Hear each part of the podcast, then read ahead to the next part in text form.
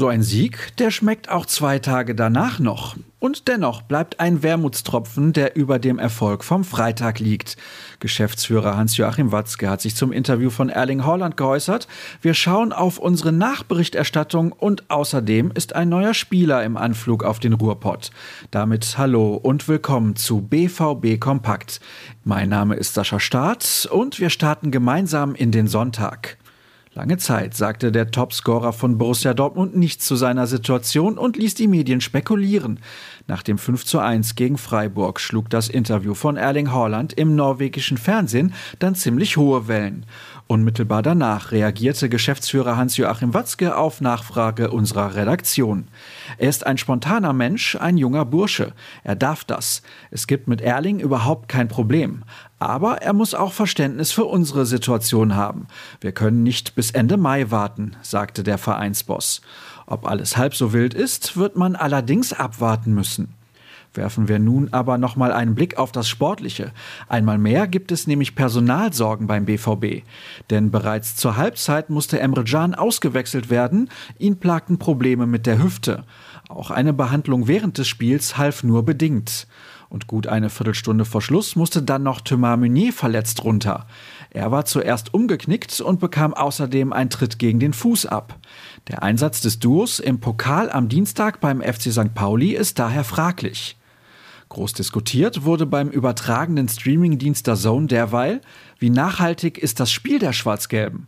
Kollege Cedric Gebhardt hat sich nicht lumpen lassen, die Thematik aufgegriffen und ist der Meinung, so geht nachhaltig. Den Artikel findet ihr, wie alle anderen auch, natürlich auf unserer Internetseite. Etwas überraschend staunte Field Reporter Daniel Herzog nach dem Ende, als plötzlich Julian Brandt und Moda Hut gemeinsam bei ihm zum Interview standen und sich äußerten.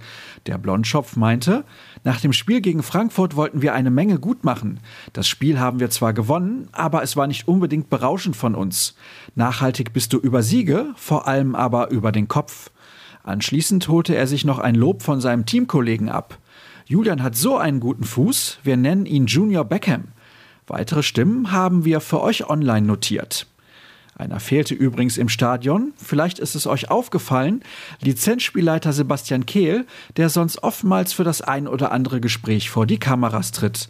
Aus Sicherheitsgründen verzichtete er auf einen Besuch, da es in seinem Umfeld einen positiven Corona-Fall gibt. Eine letzte Meldung habe ich noch für euch. Nachdem unter der Woche der 16-jährige Filippo Calixte Manet als Neuverpflichtung bekannt gegeben wurde, steht nach unseren Informationen das nächste Talent in den Startlöchern.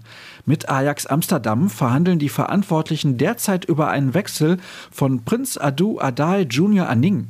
Der niederländische U18-Nationalspieler war bereits am Mittwoch in Brakel, um sich das Trainingsgelände anzuschauen.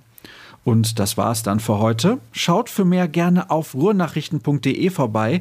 Ansonsten findet ihr uns bei Instagram und Twitter unter rnbvb und mich nach wie vor unter Start.